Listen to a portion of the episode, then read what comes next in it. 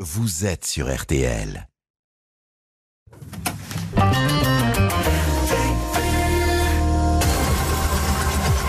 Bonsoir à tous, une émission consacrée ce soir au parcours d'un grand avocat passionné d'affaires pénales, maître Pascal Pierre Garbarini, qui a attendu euh, d'avoir largement dépassé la cinquantaine pour se livrer à un exercice difficile, écrire un livre pour raconter son parcours, ses passions, ses émotions, ses angoisses, tout en assumant totalement son choix d'avoir été pendant de longues années un avocat militant, les termes peuvent paraître contradictoires, militant de la cause nationaliste corse.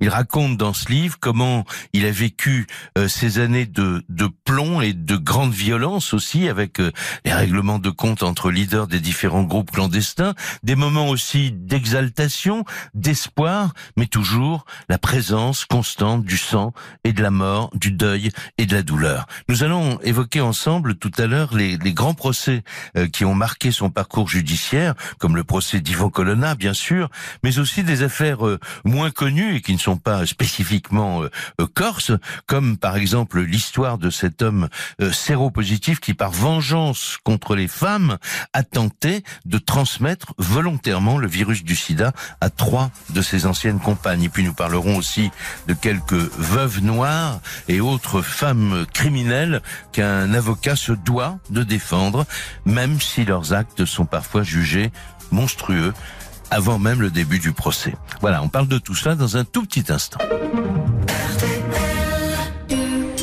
Parti 20h, 21h. Jacques Pradel sur RTL. L'heure du crime. Et bonsoir à toutes et à tous. Très heureux de vous retrouver pour une nouvelle édition de, de l'heure du crime.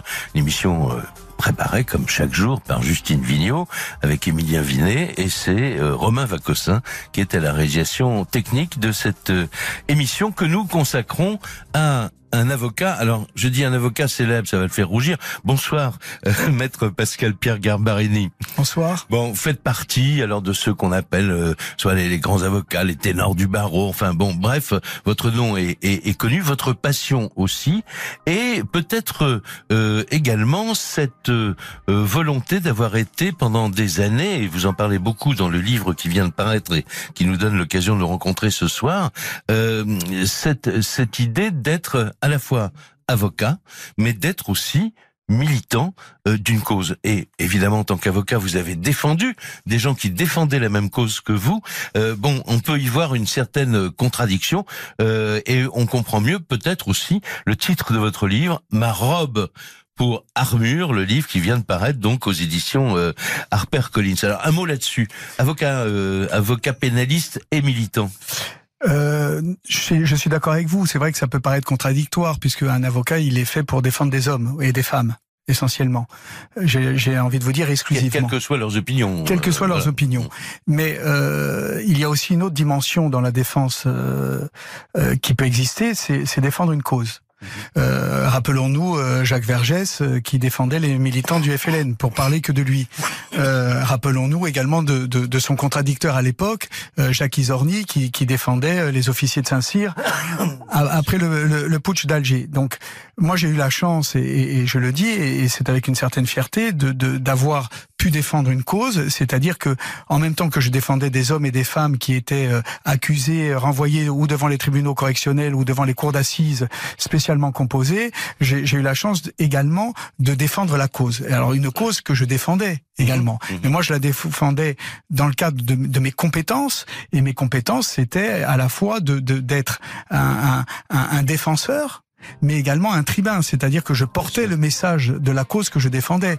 Donc la cause à ce, moment-là, c'était la, la, défense euh, du nationalisme corse, la, la, défense de ceux qui avaient décidé à un moment donné de leur vie, alors que rien ne les prédestinait à le faire. Mhm. hein, ils avaient, ils étaient insérés euh, familialement, ils avaient une profession mhm. et euh, ils avaient décidé de mettre la cagoule. Et euh, parce qu'ils avaient mis la cagoule, parce qu'on leur reprochait des plastiquages pour la cause nationaliste corse, ils se retrouvaient devant devant mhm. devant les juges d'instruction de la galerie antiterroriste. Et, d'autres parfois se retrouvaient morts parce que voilà, il y avait aussi des guerres de, de, de clans, je ne sais pas comment comment on peut dire, mais il y, a, il y a eu beaucoup de sang et beaucoup de violence et beaucoup d'angoisse, beaucoup de peur à ce moment-là. Ah oui, oui hum. forcément, parce que si vous voulez, le le le, le, mouvement nationaliste à, à, cette époque, il y a eu ce qu'on a appelé les, les, les années romantiques c'est-à-dire le, le, début euh, de la revendication nationaliste. Et je ne veux pas dire qu'elle était folklorique, si, parce que ça serait trop réducteur, mais on, va dire que c'était quelque part des Robins des Bois. Euh, mhm. Voilà. Et, et, ensuite, cela euh, dérivé, euh, mais, mais pas dans un sens péjoratif. C'est que les, les, organisations se sont davantage structurées et euh, les, les, hommes qui étaient à leur tête avaient compris qu'ils avaient une certaine puissance et un certain pouvoir. ils ont décidé de se défendre aussi des les armes de prendre des armes. Absolument, ils ont hein, pris les armes et il y a eu, il y a eu des, des, des, des rivalités euh, sanglantes et euh, mmh. euh, où il y a eu plus d'une quarantaine de morts dans, dans, dans les rangs de, de, chacune des organisations clandestines. Et, et l'avocat est au milieu, donc ça peut pas être très très compliqué parce que euh, vous connaissez les hommes et, et ces hommes-là que vous avez défendus lorsqu'ils étaient amis, et eh bien ensuite vous continuez à les défendre alors qu'ils sont devenus ennemis.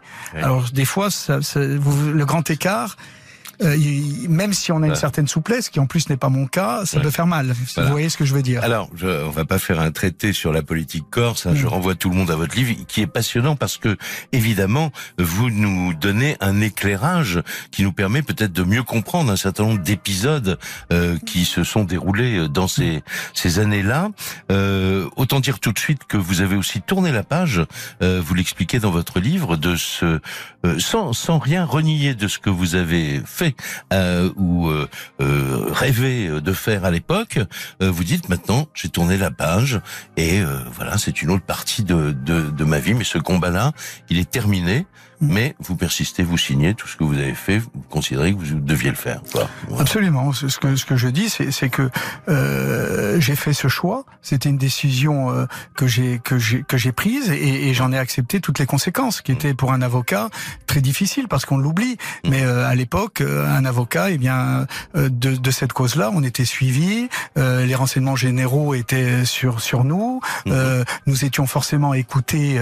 nos conversations téléphoniques étaient écoutées et euh, des rapports euh, tombaient régulièrement sur sur nos faits et gestes. Bon, je l'ai accepté euh, et je ne le regrette pas. J'ai pu défendre et, et, connaître donc des grands procès, mmh. connaître des, des, des, personnalités dans ce mmh. milieu-là, y compris également des, des personnalités dans, en, en, comme juge, comme mmh. policier que j'ai fréquenté, avec lesquels je me suis battu loyalement, avec ma robe noire, avec ma robe pour armure justement, et, et c'est un peu tout ce contexte-là que, que je décris. Et euh, beaucoup de douleur aussi, de la peine euh, à l'état pur quand on perd un ami dans un acte euh, criminel. On va euh, entendre un document RTL qui remonte au 17 août 2001. ce jour-là, François Santoni était tué de 13 balles à un mariage donc en, Corse du Sud. L'assassinat de quelqu'un qui était considéré comme un des grands leaders nationalistes en Corse, probablement lié à une rivalité entre le FLNC et euh, d'autres euh, obédiences plus euh, voilà criminelles. Mais on va pas refaire l'enquête, simplement se souvenir de ce moment-là, écoutez le portrait que faisait de François Santoni, le journaliste d'RTL, Xavier Beneroso. Haï par plusieurs clans de la famille nationaliste, notamment par les proches d'Ivan Colonna, le tueur présumé du préfet Erignac en cavale, qu'il accusait d'avoir avec Alain Orsoni totalement perverti le mouvement, François Santoni restera comme l'une des figures marquantes du nationalisme corse. Provocateur, mystérieux, clandestin, l'iguane, c'était son surnom, était un peu tout ça à la fois. Provocateur à cause de ses deux livres. Il racontait ses vérités entre guillemets, autrement dit les solides connexions entre le milieu de la voyoucratie et certains nationalistes, des soldats de l'ombre qu'il décrivait cruellement comme ignares et rustres. Dans son premier ouvrage, il détaillait sans fioriture le double langage des politiques ou comment les cagoulés négociaient en coulisses avec la place Beauvau alors que les ministres de l'Intérieur faisaient mine d'afficher un discours de fermeté. Santoni, qui avait reconnu étrange mais à culpa avoir du sang sur les mains, avait été condamné pour une tentative de raquette.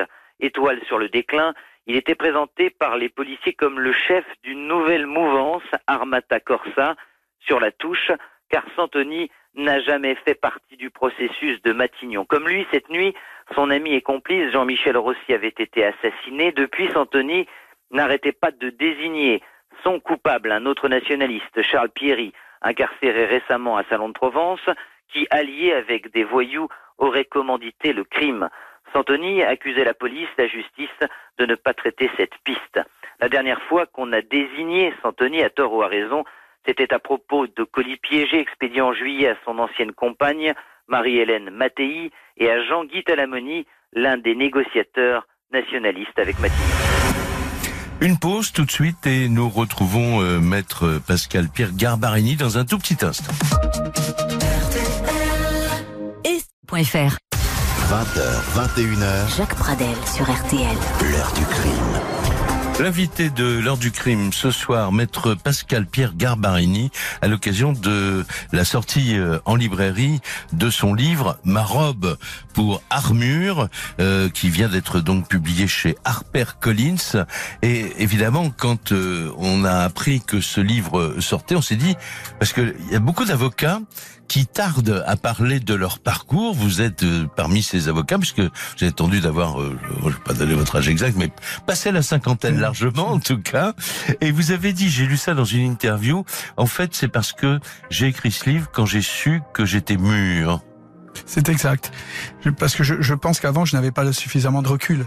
Je crois que quand on, on, on- on défend et on défend et on défend et on, on est la tête dans les dossiers, en fait, comme on dit, la tête dans le guidon. Bien sûr. Et on n'a pas de recul, on on n'a pas de réflexion euh, réelle sur euh, le métier que l'on fait, sur euh, euh, ce que signifie euh, plaider. Plaider pour quelqu'un, Mm. plaider pour un homme, pour plaider pour une femme, euh, la responsabilité qui, qui pèse sur, sur nos épaules, sur, sur notre sur notre robe. Et, et quand on est jeune avocat, on a on est tellement uniquement, exclusivement porté par l'enthousiasme et la passion qu'on en oublie en fait les responsabilités. Et comme je le dis dans le livre, je dis que même plaider, parfois euh, aujourd'hui, c'est une souffrance parce que on, on sait tellement maintenant euh, la responsabilité qui est la nôtre lorsqu'on prend la parole et tout l'espoir qui est qui est mis entre nos mains par la personne que l'on défend. Ouais. Donc au- au- je, je pense qu'au début on n'y attache pas toute l'importance et, Mhm. et, et l'expérience venant je, je vais pas dire que c'est un fardeau, hein, Mhm. loin de là, mais Ouais. mais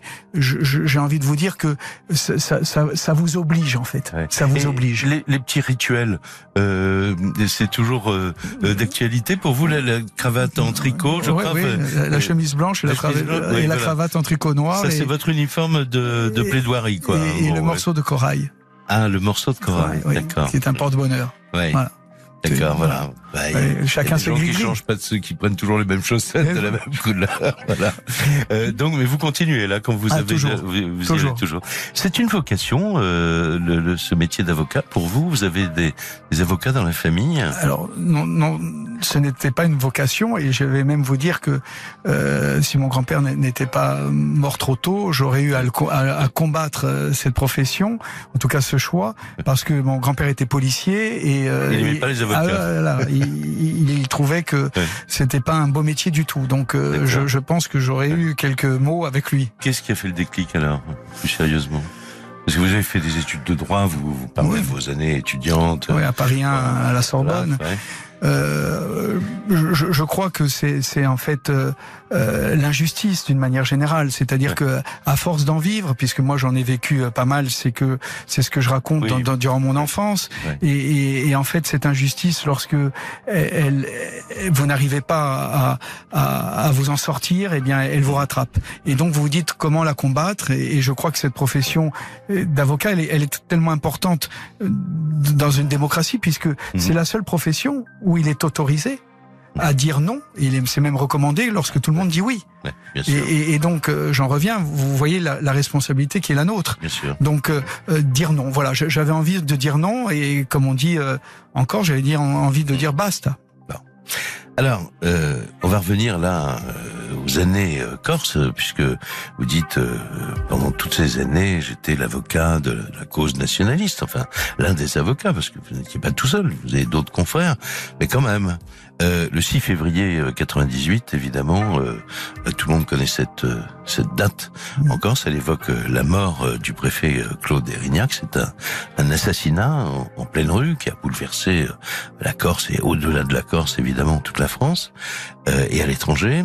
Et puis, euh, vous allez devenir, et vous, il va y avoir trois procès, Yvan Colonna, qui est désigné, lui, quasiment tout de suite comme le présumé, euh, même pas le présumé, le coupable de, Ça, ouais. bon voilà, l'assassin du préfet euh, Erignac.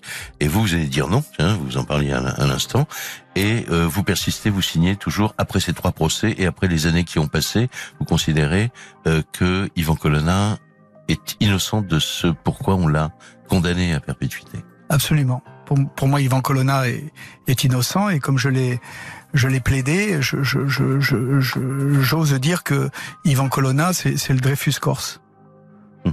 Et je, je le dis avec beaucoup de solennité parce que lorsqu'on étudie euh, le dossier, lorsqu'on étudie la procédure, on se rend compte que euh, euh, Yvan Colonna a été condamné au bénéfice du doute. Ouais. Alors que tout le monde sait que c'est l'inverse. Décision à l'envers, là, Voilà. oui, voilà.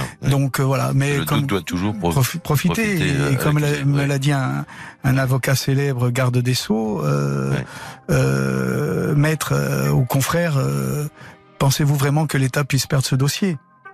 Voilà, c'est Vous que pouvez dire qui c'est, hein euh, maître Badinter. maître. Badinter, mon confrère, qui, qui, qui euh, alors que j'étais euh, euh, tout fier d'avoir euh, obtenu avec mes confrères euh, la cassation euh, du deuxième procès Colonna, tellement il avait Ouais. été mal jugé, Mhm. tellement il avait été mal jugé. Ouais, Hein, ouais. Rappelez-vous, même les journalistes qui, qui, qui ne qui n'étaient pas prêts à, à, à l'innocence, de, de, de, de- en tout cas à l'entendre de, de Colonna, on dit c'est plus possible de Alors juger un homme comme ça. justement, on va parler de cet épisode-là. Donc le premier procès, c'était en décembre 2007.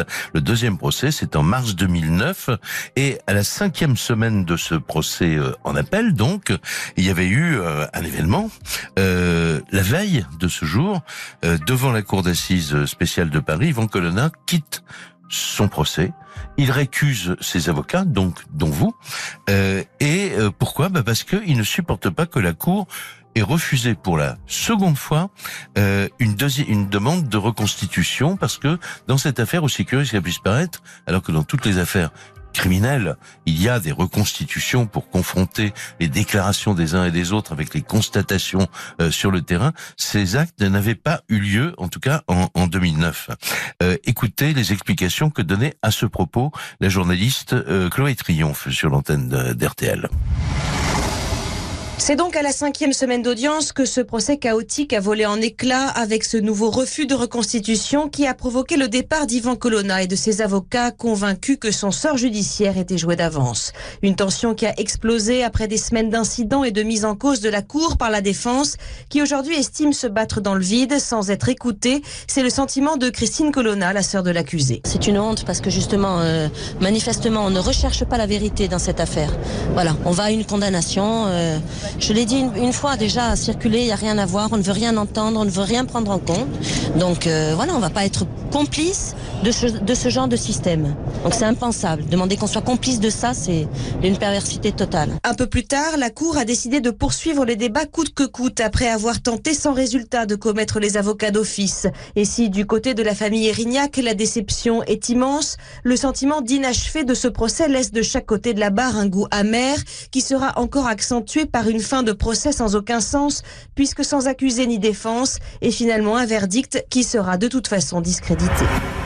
Alors ce verdict, eh bien c'est la perpétuité hein, pour la seconde fois, euh, le 27 mars 2009, et puis en juin 2010, la, la Cour de cassation va annuler pour des raisons donc de, de vice de forme. Vous pouvez nous donner juste une explication C'est cette annulation, donc il y aura un troisième procès en fait. hein. Il y aura un troisième procès. Le, le vice de forme, on en avait relevé une, une vingtaine. hein. Mhm. Et euh, c'est le premier qui a été euh, accepté. Donc euh, du coup, la, la, la Cour de cassation n'a pas statué sur les autres. Mhm. C'était un expert que nous avions nom- nommé désormais désigner un expert en balistique qui, euh, contrairement au droit, euh, avant de, de, de, de, que des questions lui soient posées, il doit faire ce qu'on appelle des déclarations spontanées. C'est-à-dire quelqu'un arrive à la barre, il doit s'exprimer tout de suite, et ensuite on lui pose des questions.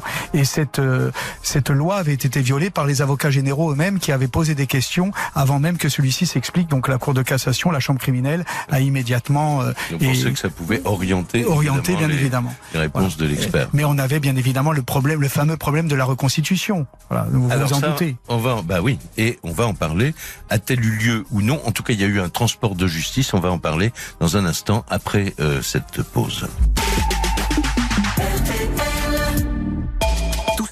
I'm going on during this time. I feel there's no one to save me. This all and nothing really got away, you're driving me crazy. I need somebody to hear, somebody to know, somebody to have, somebody to hold. It's easy to say, but it's never the same. I guess I kinda like the way you numbed all the pain. Now the day bleeds into nightfall,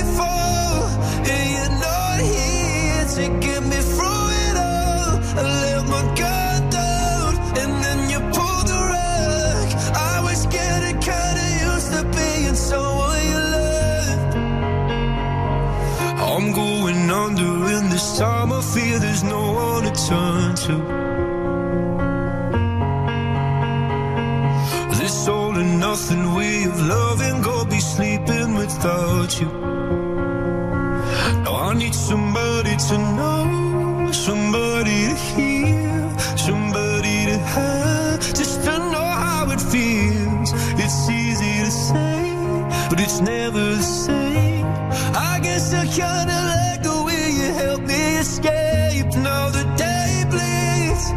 tonight for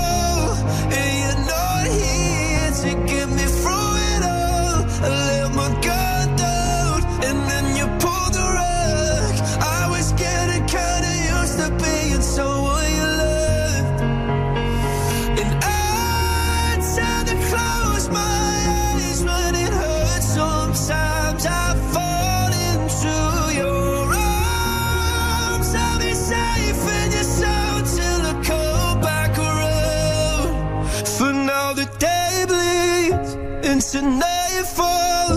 You're not here to get me through it all. I let my guard down, and then you pulled the rug. I was getting kinda used to being someone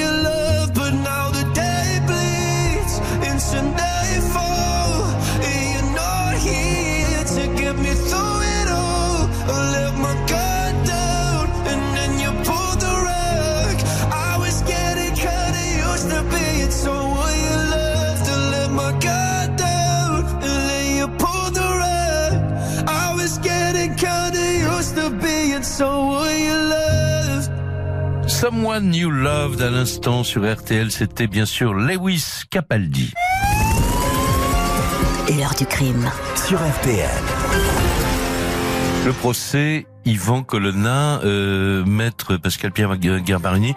Si je dis c'est le procès de votre vie, C'est exact. C'est- le procès aujourd'hui qui est, qui est majeur, qui est capital pour une défense. Oui. Vous, vous imaginez les enjeux et puis euh, un homme qui est accusé dès le départ. C'est-à-dire que I- Ivan Colonna, on l'oublie, mais Ouais. il n'a pas eu le droit à la présomption d'innocence. Ivan Colonna, tout de suite, ça a Mhm. d'ailleurs été titré euh, dans une une d'un- journal du soir, euh, François à l'époque, Mhm. euh, l'assassin du préfet Rignac. Et alors, en face, la douleur évidemment terrible d'une famille, le poids euh, de de, euh, de l'opinion qui a été euh, euh, choquée par ce qui s'est passé. Et comment faire aboutir la vérité quand on est persuadé que son euh, celui qu'on défend est innocent? C'est pour ça que c'est c'est c'est un c'est le, le procès de votre vie parce que vous devez être à contre-courant. C'est-à-dire que Vous l'opinion, savez elle- que vous êtes à contre-courant, vous- forcément. dès le départ, Ouais. à partir du moment où, où la, la présomption d'innocence Ouais. n'existe pas, qu'elle Ouais. est violée. Euh, et encore une fois, je, je, je, je m'incline sur, le, sur la, la douleur de, de, de la famille, euh, Mm. de la victime, bien évidemment. Euh, ce n'est pas la question. Mais lorsqu'on sait en plus que là, nous sommes euh, face à, à, à l'État, puisque Monsieur Erignac était préfet, Mm. et que certains l'ont dit, mais je le dis également, qu'on on peut considérer de la manière dont cela s'est passé, ces différents procès et cette instruction, euh, que on était pratiquement et, et, et- et voire euh, dans une vengeance d'État. L'État ne, ne pouvait pas se permettre que, que, que l'assassin du préfet Erignac ne soit pas condamné. Sauf que ce que disait Badinter. euh, exactement. Mm. Et, et, et donc, si vous voulez, pour, pour nous, la défense, au, au fur et à mesure des procès, si, si vous voulez, si, si, si je fais une image euh, footballistique, c'est que lorsqu'on est arrivé sur le terrain, on Ouais. perdait déjà 3-0. D'accord. Voilà. Ouais. Et, donc, et, et le dernier procès, Ouais. il, il- il a tellement fait ressurgir les doutes et, l'absence d'éléments qu'on en est arrivé à, à se dire et si Colonna était innocent? Voilà. Et ce point d'orgue, euh, c'était de dire s'il y avait une véritable reconstitution judiciaire, peut-être est-ce que la vérité pourrait sortir pour une question de, on va pas refaire les, les experts balistiques, etc. Mais euh, disons que euh, l'étude d'un certain nombre d'expertises, notamment balistiques, pouvait indiquer que Yvan Colonna n'avait pas pu être le tueur par- pour des questions euh, de taille et d'angle de, De tir. de tir. Bon, donc vous demandiez, il demandait cette reconstitution qui n'a pas eu lieu au deuxième procès. Et puis alors le troisième procès, eh bien s'ouvre puisque le précédent a été euh, cassé par la Cour de cassation le 7 juin 2011. Et là, euh, sous protection, euh, la Cour d'assises spéciale de Paris tient une audience très particulière. Euh, on est donc le 7 juin 2011, la date du document qu'on va entendre. Euh, la Cour d'assises spéciale de Paris tient son audience dans le centre-ville d'Ajaccio et pendant trois heures. Alors, faut-il dire une reconstitution, c'est ce qui a été dit en tout cas, de l'assassinat du préfet Erignac qui a eu lieu en présence d'Ivan Colonna. Écoutez euh, le, ce que le récit de Chloé Triomphe qui était sur place pour RTL. Trois heures sur place et finalement aucune certitude et même pire puisque les experts balisticiens et légistes se sont contredits sur la taille du tireur. Quant à la version de Pierre Alessandri, seul membre du commando à avoir fait le déplacement, là encore elle souffre de contradictions avec ses versions antérieures ainsi qu'avec les constatations matérielles, lui qui affirme pourtant être le tireur en lieu et place d'Ivan Colonna. Conclusion de maître Benoît Chabert pour la partie civile. Alessandri donne une version impossible car quand il place le préfet Erignac, il le place à deux mètres en avant que l'endroit où le corps a été retrouvé.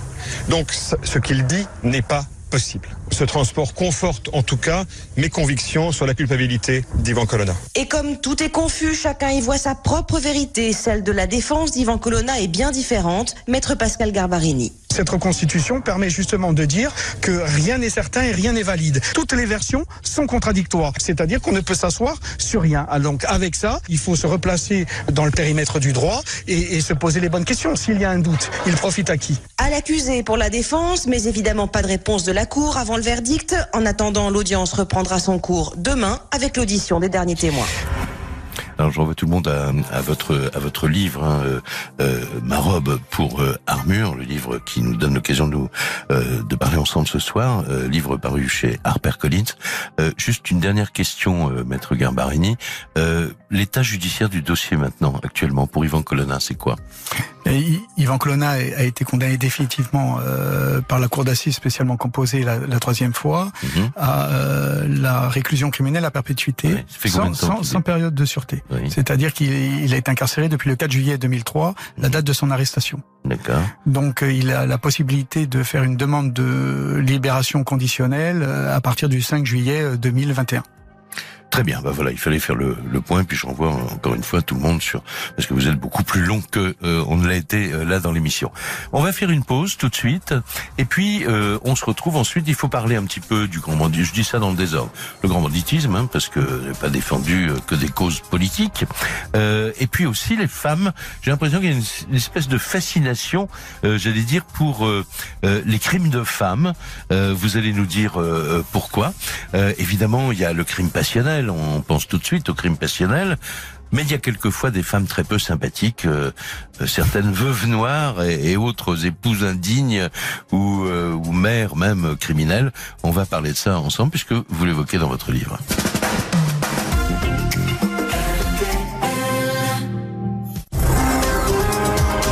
Retour de l'heure du crime, Jacques Pradel sur RTL. Maître euh, Pascal Pierre Garbarini est l'invité de l'heure du crime euh, ce soir à l'occasion de la publication euh, chez HarperCollins de son livre Ma robe pour armure où il revient, vous l'avez compris, sur son parcours, sur son enfance corse, sur même aussi ses études. On peut pas parler de tout évidemment.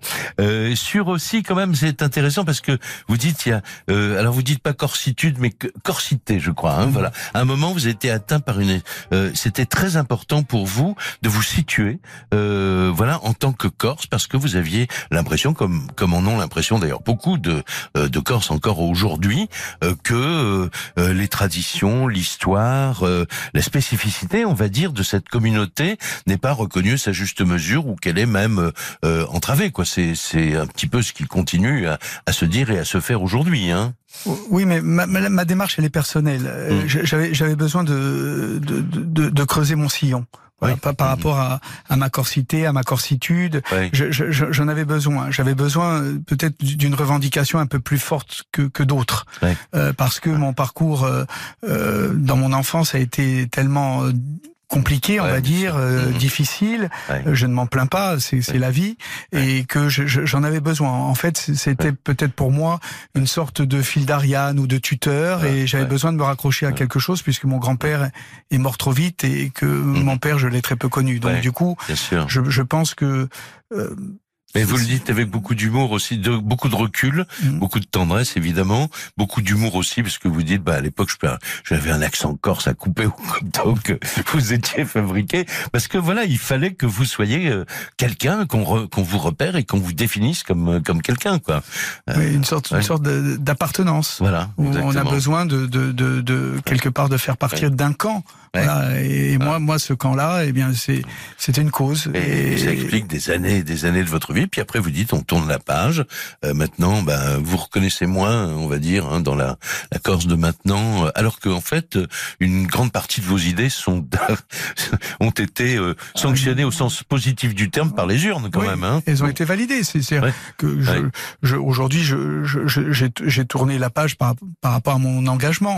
Ensuite, mon amour pour la Corse, comme je le dis c'est un, c'est un amour contrarié, c'est un amour passionné. Donc, euh, mhm. euh, dans la passion, c'est toujours pareil. Des fois, on aime beaucoup et des fois, on déteste beaucoup.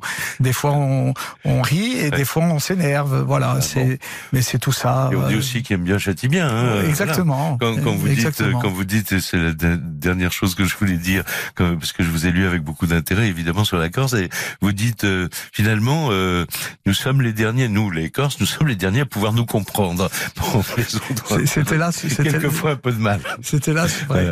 Alors, il y a aussi derrière tout ça, évidemment, votre première passion, c'est défendre, c'est euh, euh, la robe, c'est la plaidoirie, euh, c'est le métier de d'avocat. Et alors, fascination ou pas fascination pour le crime au féminin?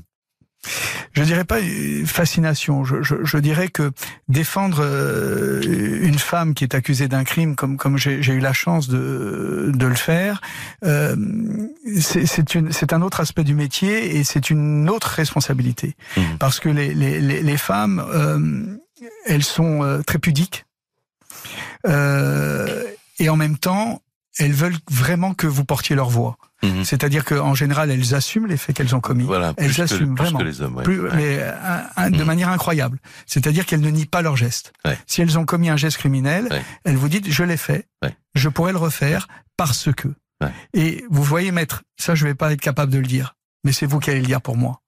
Parce que je, je, je donc il y a, y a, une sorte de, de de de vraiment de transmission, vous savez, du, du, du relais, mhm. du, du, bâton. Voilà, euh, maître, voilà, et, et, vous vous sentez vraiment euh, euh, validé par elle. Voilà, et, et, et, vous ne pouvez pas la trahir. Non pas que l'avocat trahisse ses clients, mais mais en revanche, voilà, elle vous demande de tout vous dire. Vous pas donner le sentiment que ah, voilà, il faut que vous y alliez. Voilà, euh, exactement. Donner le mandat. Hein. Euh, vous avez le mandat, il faut le jouer à 100%. Alors vous parlez de quelques, c'est vous qui les appelez comme ça, mère indigne, fille perdue, mauvaise épouse. Bon, dedans il y a un portrait qui, euh, d'ailleurs par lequel vous commencez, je crois, ce chapitre de mémoire, Pierrette. Mhm. C'est deux mots sur cette femme que vous avez trouvée dans un état physique quand vous la rencontrez pour la première fois abominable. Mhm. Oui, oui, très, très très Femme- très marqué. C'était un, un crime d'amour hein, Oui, oui, qu'elle a commis. un crime d'amour euh, très compliqué euh, pour elle. Euh, euh, de, de, de c'est pas de l'assumer, c'est c'est qu'elle était dans dans, dans elle, elle Elle s'était était amoureuse d'un d'un monsieur qui n'a pas assumé, C'est ça. euh, qui, qui euh, l'a fait avorter. qui- voilà, en Et après, elle ne pouvait plus avoir d'enfants. voilà. Donc, une situation, elle, elle se privait de, de nourriture Ouais. parce qu'il considérait que sinon elle était trop grosse. Enfin, c'était abominable. Et Et, un jour, elle va au pied de chez lui et elle voit une, une jeune fille, une autre étudiante monter. Il est prof, l'homme. Et elle redescend, elle se dit, mais c'est sa maîtresse actuelle. Elle la tue. Euh, la poignarde. Et, et c'est- très fort parce que euh, là, pas, j'ai- je, je, je peux le dire, la prison lui a sauvé la vie. Ouais. Parce que je, je, je pense que où elle aurait mis fin à ses jours, Mhm. Je- on peut le penser, ou, ou alors elle aurait con- continué à- en, en quelque sorte à se laisser mourir. Et, et, et en plus, une femme d'une- extrême intelligence. Euh, mais c'est incroyable comme, comme cet amour euh, l'autodétruisait. Ouais. Et, et moi, je, je, je, je, je- lorsque je l'ai vu, je, crois que c'est- la première fois, euh, parce qu'on on garde toujours du recul hein, pour un sexe opposé, vous, vous vous en doutez, je lui ai pris la main. Parce que j'ai- dit, il faut absolument que j'essaie de lui passer le fluide de la vie, parce que je, je et quand je suis sorti de, de la maison d'arrêt, j'ai j'ai prévenu les surveillantes. J'ai j'ai dit, mais vous êtes sûr? Je, je, je, je ne la voyais pas fi- finir le mois, vra- vraiment, Ouais. vraiment incroyable, incroyable. Et il y a eu un revirement total. euh, voilà, une rédemption aussi. euh, Ah, euh, le- Ouais. Alors le, le- le miracle de la réflexion, Mhm. elle, elle avait les capacités ensuite Voilà. d'analyser son geste, Mhm. pourquoi elle avait fait, pourquoi cet amour, avec avec une famille très présente. Hein. C'est-à-dire Mhm. que ce n'était pas quelqu'un d'isolé, désolé d'abandonner. pas du tout. Et, et, et donc c'était vraiment, vous vous voyez, ce- le- la destruction. Euh, que, que l'amour peut faire Ouais. et, et, et- et la destruction que vous pouvez vous faire psychiquement vous-même. Ouais. Et on comprend mieux que cette histoire vous ait euh, marqué Ah ouais, pour que vous en parliez encore euh, aujourd'hui. C'est la dernière pause euh, dans, dans l'heure du crime. Dans un petit instant, on va parler alors d'un- d'une affaire euh, exceptionnelle. C'était pas la première fois en France, mais je crois la deuxième. Enfin, le virus du sida comme arme du crime. On en parle dans un instant. RTL.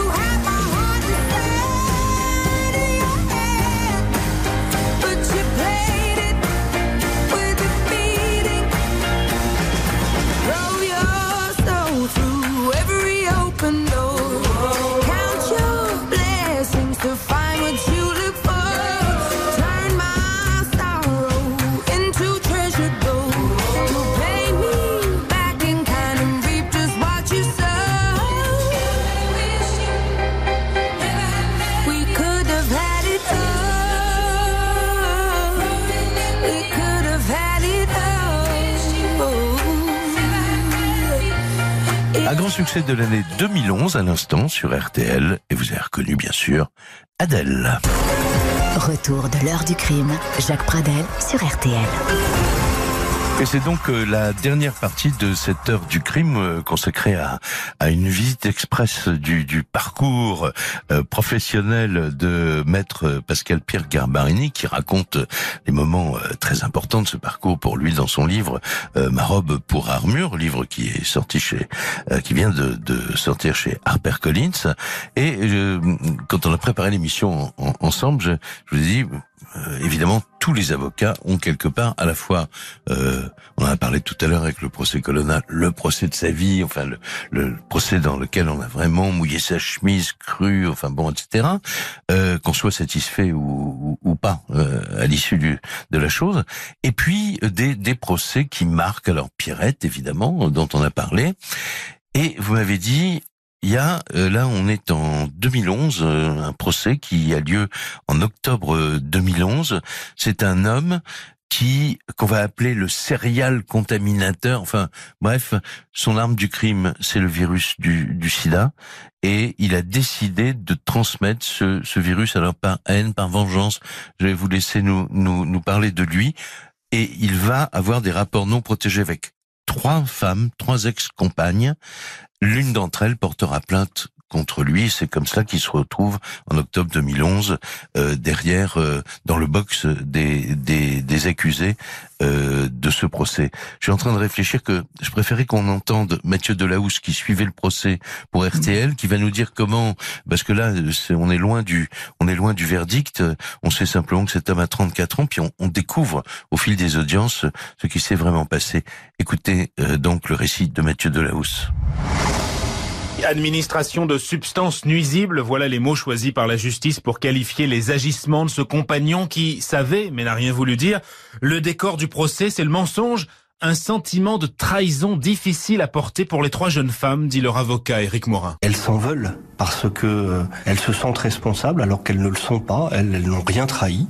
Il est important qu'il y ait euh, publiquement une réponse judiciaire à ce genre de comportement proprement. La question du pourquoi hante les trois compagnes, mais aussi policiers et magistrats, d'autant qu'au début de l'enquête, l'accusé avait mis en avant un geste de vengeance. Pascal Garbarini est aujourd'hui son avocat. Comme il avait été contaminé lui-même, eh bien, euh, en quelque sorte, c'était œil pour œil, dent pour dent, si je puis dire, et et j'avoue que cette attitude-là était euh, assez euh, irresponsable et surtout inadmissible. Et puis ensuite, il y a eu euh, une prise de conscience certaine, pas seulement pénale, mais surtout morale. Alors, euh, pourquoi euh, la prise de conscience morale euh, de, de, cet homme? Euh, Je n'étais pas au départ son défenseur. Mmh. Je, je, suis intervenu comme avocat euh, durant l'instruction. Et lorsque j'ai lu le dossier, puisque euh, avant de rencontrer euh, la personne qui me dé désigne, j'ai lu son dossier mmh. et j'ai été frappé parce que euh, il était flagrant, évident que euh, il avait provoqué, causé volontairement, cette, volontairement contamination. Cette contamination. Mmh. Bon. Et je me suis dit, mais j'ai été le voir et, et, et là, je, je vois un homme qui est muré dans, dans, dans, dans la négation. Et je me dis c'est quand même pas possible, donc j'essaye de, de, lui expliquer parce que je veux le défendre et, et je suis là pour ça. Et c'est rien. Et donc moi je, je dis je, je, vais rendre ma robe parce que je, je, je ne suis d'aucune utilité. Ouais. Euh, L'utilité ce n'est pas de, de défendre n'importe quoi. Oui, c'est ça ce qu'on oublie. On, on, on, doit quand même avoir du crédit. C'est-à-dire que notre parole pour qu'elle porte, il faut qu'elle soit raisonnée Bien et qu'elle ait un sens. Mmh. Donc je, je, je, je vais voir le juge d'instruction qui, qui était très remonté. Hein, vous, vous vous en doutez et j'ai envie de vous dire Déjà, légitimement. Euh, L'acte au départ. Euh, voilà, voilà. C'était et, et, puis d'avoir cette attitude de rejet, ouais. de refus. Avec euh, même une certaine agressivité dans les propos. Hein. Les femmes sont des chiennes. Donc ça, ça, allait très loin. Et puis je, je ne sais pas si je peux dire Eureka, mais je, je, me suis dit, mais pourquoi pas tenter quelque chose et je vais en parler au juge d'instruction. C'est pour ça que moi, je crois énormément au dialogue Mhm. mmh. entre l'avocat et, et, et, le magistrat. Et, et je vais le voir, j'ai dit, écoutez, et si on tentait ordonner un, un expert euh, psychanalyste Mmh. Euh, et qu'il fasse une psychanalyse en, en, en prison. Pendant et, la période de prison de détention provisoire, provisoire, hein, exactement, provisoire à, bien avant le procès. Mmh. Et euh, on est tellement face à un mur qu'il me dit ben pour- pourquoi pas? Donc c'est pas simple hein, parce que il y a, il y a- il y a- ça existe en prison, mais, mais les listes sont longues. Oui, bien Bon. sûr.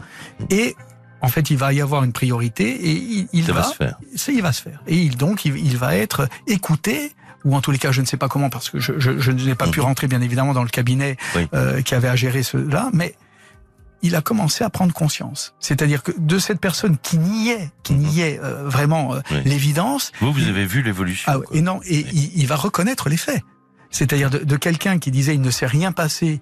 Et, ce qui était très fort, c'est que lui-même niait être malade et il ne se soignait pas. Ça, ça, je le précise parce que euh, Donc là, après le traitement, il se, il, il commence à prendre son traitement il d'une part, voilà, et il admet sa responsabilité. sa responsabilité entièrement. Ouais. Alors, il a du mal à la, à la, à la verbaliser comme je le fais maintenant. hein, Attention, bien sûr. mais il y a une avancée Voilà. énorme. Qui, qui est constaté par. euh, qui est constatée tout le par le magistrat instructeur. Donc, Mhm. j'ai envie de vous dire que les choses s'apaisent. Elles ne sont pas réglées pour autant. Hein. Elles ne Mhm. sont pas réglées. Et Ouais. je ne suis pas en train de vous dire, il s'est rien passé. Oui, c'est oui, pas du tout mon sûr, propos. Mais je, je, je pense que Mais vous dites, pour- on a gagné quand même quelque chose de très important. très important, la parole.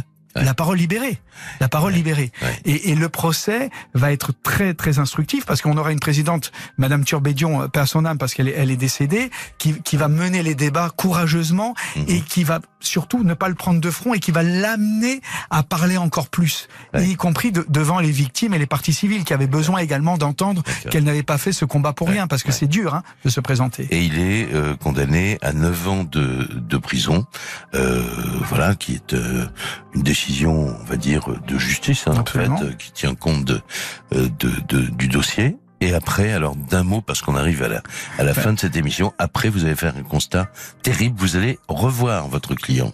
Oui, je vais revoir mon, mon client et c'est ça qui est, qui est très amer, c'est que euh, toute cette euh, euh, prise en charge euh, de, de, de, de, l'esprit, de son mental, de euh, psychanalytique, euh, elle ne va pas être poursuivie. C'est-à-dire qu'il va y avoir un arrêt total des soins. Il va changer de prison. Il va changer de prison il a- Mhm. quand il est transféré et dans la prison où il est transféré, il n'y a, pas, les, le, le- les, les- le, le- le- le- le- pardon, les professionnels qui sont suffisamment présents pour le prendre en charge et donc Ouais. cela va s'arrêter net. Voilà. Et, et quand je vais le revoir euh, pratiquement euh, euh, un an plus tard, eh bien là, tout était anéanti. C'est-à-dire que alors que j'avais une personne qui avait fait énormément de pas, Il avait totalement régressé, il était revenu à la case départ. il était revenu à la case départ et c'est ça qui est terrible. Et le plus terrible, C'est qu'il est évidemment, sorti de prison. Il est sorti et, et que j'espère que, comme il me l'avait promis, euh, il a repris à l'extérieur euh, les soins qu'il- qu'il- qui lui avaient été prodigués en, en prison au départ. Voilà.